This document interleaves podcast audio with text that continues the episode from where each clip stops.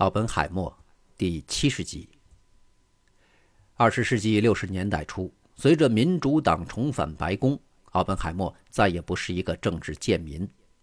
肯尼迪政府不打算让他重新回到政府工作，但是自由主义的民主党人士仍然认为他是一个值得别人尊重的人。何况他还受到了共和党极端主义分子的折磨。一九六二年四月，麦克乔治·邦迪那位前任哈佛大学的教务主任、现任肯尼迪总统的国家安全顾问，邀请奥本海默到白宫参加庆祝他获得第四十九届诺贝尔奖的晚宴。在这个庆祝活动中，奥本海默结识了一些知识渊博的人，像诗人罗伯特·弗罗斯特。宇航员约翰·格伦以及作家诺曼·库辛。当肯尼迪讲俏皮话的时候，每个人都笑了。我觉得这是白宫历史上从未有过的天才和人类知识的聚会。当然，托马斯·杰弗逊一个人在这里吃饭的时候除外。奥本海默在顾问委员会的老朋友格伦·希伯格，现在是原子能委员会的主席。他后来问奥本海默是否愿意为了回到顾问委员会再接受一次忠诚调查的听证会。罗伯特有些生气地说：“你这一辈子都不会看到那一天。”奥本海默继续做公开性质的演讲，大多数是在大学。通常他会讲一些与文明和科学相关的话题。自从他被剥夺了一切与政府有关的职务后，他已经完全投入到公共活动中。他表现得像一个踌躇的人道主义者，在一个大规模杀伤性武器时代，深入思考人类的生存问题。一九六三年，《基督教世纪》的编辑请他列出一些曾塑造他哲学观点的书目，奥本海默举出了十本，排在名单首位的是波德莱尔的《恶之花》，其次是博加梵歌，最后是莎士比亚的《哈姆雷特》。一九六三年。奥本海默得知肯尼迪总统打算授予他费米奖，这是一笔五万美元的免税奖金和奖章，以表彰他在公共服务方面的贡献。每个人都明白，这是一个象征性极强的、旨在恢复其政治名誉的举动。一个共和党参议员听到这个消息时，嚷嚷道：“真令人作呕。”美国国会非美活动调查委员会的共和党工作人员散发了一份有关1954年听证会指控奥本海默的15页的摘要。当记者追问奥本海默本人的反应时，他抗辩道：“看，这不是我夸夸其谈的日子，我不想伤害到那些干这行的伙计们。”他知道他在政府里的朋友们麦克乔治·邦迪和小阿瑟·施莱辛格无疑是有责任的。头一年的费米奖获得者爱德华·特勒立刻给奥本海默写信祝贺。我一直想要给你写封信，说点什么。这次我能充分确信，我正在做正确的事情。事实上，许多物理学家都在肯尼迪政府默默运作，以恢复奥本海默的涉密权。他们想要为他们的老朋友争取一次真正的平反昭雪，而不仅仅是象征性的恢复名誉。但邦迪认为这样做的政治代价太大。事实上，即使是在政府宣布奥本海默将被授予费米奖后，在确定总统将亲自在白宫中举行颁奖典礼前，邦迪仍等着权衡来自共和党人的反应。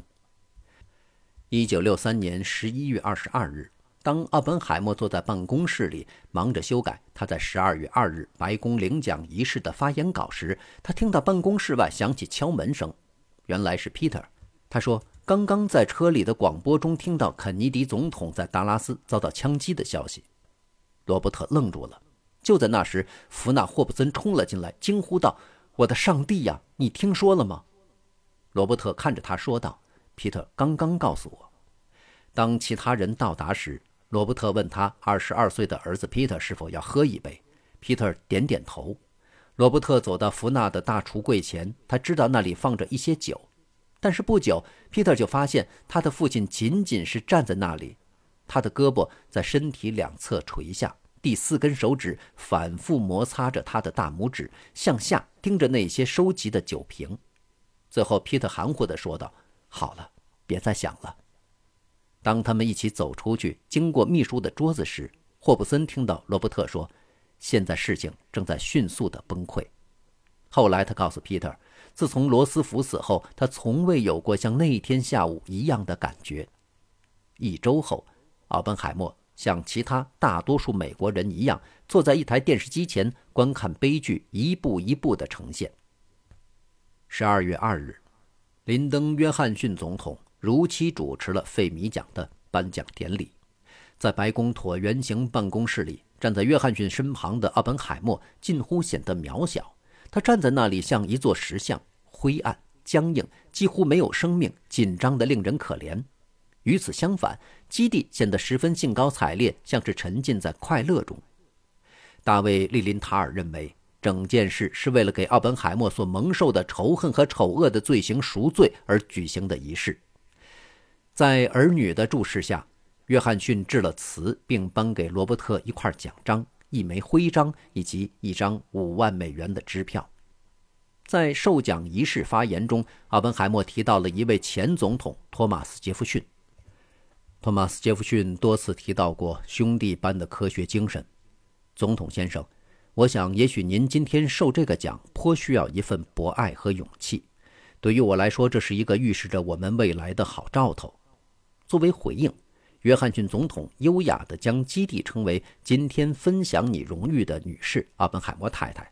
然后他幽默地说道：“你可能注意到了，支票可是被他收起来的。”这话引起了一片笑声。特勒那天作为观众在场，两人面面相对时，众人都紧张地屏住了呼吸。奥本海默咧嘴笑了，并握了特勒的手。基地一脸严峻地站在他身旁。一位《时代》杂志的摄影师用他的相机捕捉到了这个瞬间。后来，约翰·肯尼迪那位伤心的遗孀致信表示，他想在其私人住处与罗伯特会面。罗伯特和基地走上楼，并受到了杰奎琳·肯尼迪的接待。他说：“他只想让他知道，他的亡夫是多么想要颁这个奖给他。”罗伯特在过后描述那一刻时坦言，他已经被深深打动。尽管如此，奥本海默在华盛顿仍是一个两极化的产物。至少有一位共和党人，参议院布鲁克·汉克洛普公开宣称，他将联合抵制白宫的仪式。而为了回应共和党的批评，约翰逊政府同意在下一年将费米奖的奖金减少到两万五千美元。当然，刘易斯·斯特劳斯也被罗伯特的近似恢复名誉的行为伤害了感情，并且给《生活》杂志写了一封表达愤怒的信。信中称，为奥本海默颁奖已经给保护这个国家的安全体制造成了严重打击。斯特劳斯对奥本海默的敌意自从1954年的审问以来就加深了。当1959年艾森豪威尔任命斯特劳斯为商务部长时，他所有的旧伤口都裂开了。在以奥本海默听证会为核心的残酷的确认战场上，斯特劳斯以微弱的差距输掉。投票结果是49比46。斯特劳斯责怪了参议员克林顿·安德森以及参议员约翰逊 ·F· 肯尼迪。他的责怪没有错，前者已经被奥本海默的辩护者们，如麦克乔治·邦迪和施莱辛格等人疏通过了。当肯尼迪表示只能在极端情况下才能投票反对总统时，邦迪说道：“那么这就是一种极端的情况。”邦迪为肯尼迪列举斯特劳斯在奥本海默案件中应受指责的行为，肯尼迪被他说服，他在最后一刻投了反对票。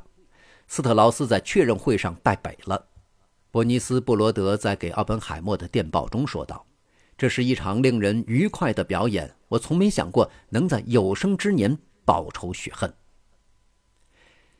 即使在罗伯特赢得费米奖之后，基地对特勒和其他人的愤恨仍旧没有消除。在1964年春的一个傍晚，他和奥本海默同大卫·利林塔尔喝酒。罗伯特刚从一场严重的肺炎中康复，他最终戒了烟，但是仍然吸烟斗。他和基地已经上了年纪，罗伯特依然戴着他那标志性的平的像馅饼一样的帽子，开着他那辆凯迪拉克在普林斯顿转来转去。这辆车早已风光不再。当利林塔尔提起上次在白宫的费米奖颁奖仪式上见过他们时，基地幽暗的眼神里流露出难以抑制的愤怒。他厉声说道：“那真是糟透了！发生了那些糟糕的事情。”罗伯特歪着头坐在那儿，柔和的喃喃道：“还有那些美妙的事情。但是过了一会儿，当特勒的名字被提起时，罗伯特失掉了他像拉比一样和善的姿态，他的眼中闪烁着真正的愤怒。利林塔尔记录道：“那些伤口是令人痛苦的。”利林塔尔通过他的日记评论道：“基地燃烧着一种人所罕见的强烈感情，那是针对那些曾参与折磨罗伯特的人们的深深怨恨。”对于一个在三十和四十年代曾如此涉及政治的人，奥本海默奇怪的与六十年代的骚乱竟毫无联系。在这一个十年的开始，当许多美国人在自家的后院挖核弹的防空洞时，阿本海默从没有站出来反对这种歇斯底里的行为。当利林塔尔追问他时，他解释道：“我无法对正在发生的事做些什么。”无论如何，对这种事情我不适宜说三道四。同样，当越战在1965年至1966年逐步升级时，他在公开场合也一言未发。尽管从个人角度来说，当他和皮特讨论此事时，他显然对政府逐步升级的做法是持怀疑态度的。1964年，一位名叫海纳尔·吉普哈特的德国剧作家兼精神病医生。创作了一出叫做《关于 J. 罗伯特·奥本海默》的戏剧。基普哈特的戏剧大量引用了1954年安全委员会听证会的记录，在德国的电视上首次播出，并接着在西柏林、慕尼黑、巴黎、米兰、巴塞尔为剧院观众进行现场表演。那些欧洲的观众们为基普哈特所描述的奥本海默所着迷，他在起诉面前显得脆弱和清瘦，就像一位现代的伽利略，一位被美国当局反共行动折磨着的科学家英雄。由于得到评论家好评，该剧赢得五项大奖。但当奥本海默最终读到剧本时，他对此非常反感。并愤怒地给基普哈特写了一封信，威胁要采取法律行动。斯特劳斯和罗布紧接着对该剧表达了相同的感受，也明确打算控告伦敦皇家莎士比亚戏剧公司诽谤，但他们的律师劝他们放弃了这个想法。奥本海默尤其厌恶戏剧结束时的独白，在此处，作者让他为制造原子弹表示忏悔。剧里说。我开始想要知道，我们是不是科学精神的叛徒？我们从事的是恶魔的工作。这样的情节多少使他经历的苦难变得廉价了。简而言之，他认为戏剧的剧本很蹩脚，确切地说，是因为其缺少模棱两可的话。观众们并不这么认为。一九六六年十月，英国剧团在伦敦上演这出戏，演员罗伯特·哈里斯饰演奥本海默这个角色。该剧一开始便大受欢迎，一位英国评论家称此剧使一个人愤怒地去思考。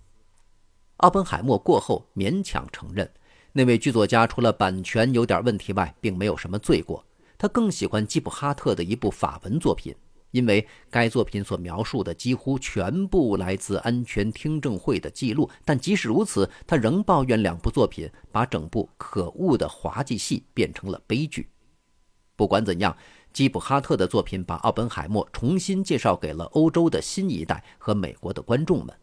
最后，该剧在纽约进行首演，并促使英国广播公司拍了一部纪实电视剧，同时令许多表现奥本海默生平的电影问世。还有其他的媒体节目尝试深探奥本海默的生活。一九六五年，为了纪念广岛原子弹爆炸二十周年。美国全国广播公司 NBC 播出了一部纪录影片，该片名叫《使用原子弹的决定》，由切特·亨特利担任旁白，记录了罗伯特对七月十六日三位一体试验的回忆和他背诵的伯加梵歌的名句：“现在我变成了死神，世界的毁灭者。”还有一次，当一位记者在镜头前问他对最近罗伯特·肯尼迪参议员建议约翰逊总统开始与苏联进行停止核扩散谈判的看法时，阿本海默用力地吸着他的烟斗，说道：“这晚了二十年，他在原子弹试验后就应该完成了。”在这段时间，奥本海默得知一个名叫菲利普斯特恩的联系广泛并富有同情心的记者正在写一部有关他1954年安全听证会的书，尽管他们共同的朋友为斯特恩担保，但奥本海默还是决定不接受采访。他解释道：“这部书的主题，我无法对其保持一种不偏不倚的态度，并且我忽略了里面很多核心的部分。我不认为有比这个更有害的策划了。”他认为，不包括我的合作建议和默许，斯特恩将会写出一部更好的书。斯特恩的书《奥本海默事件：忠诚审判》。于一九六九年出版，并大受好评。感谢收听这一期，欢迎继续收听下一集。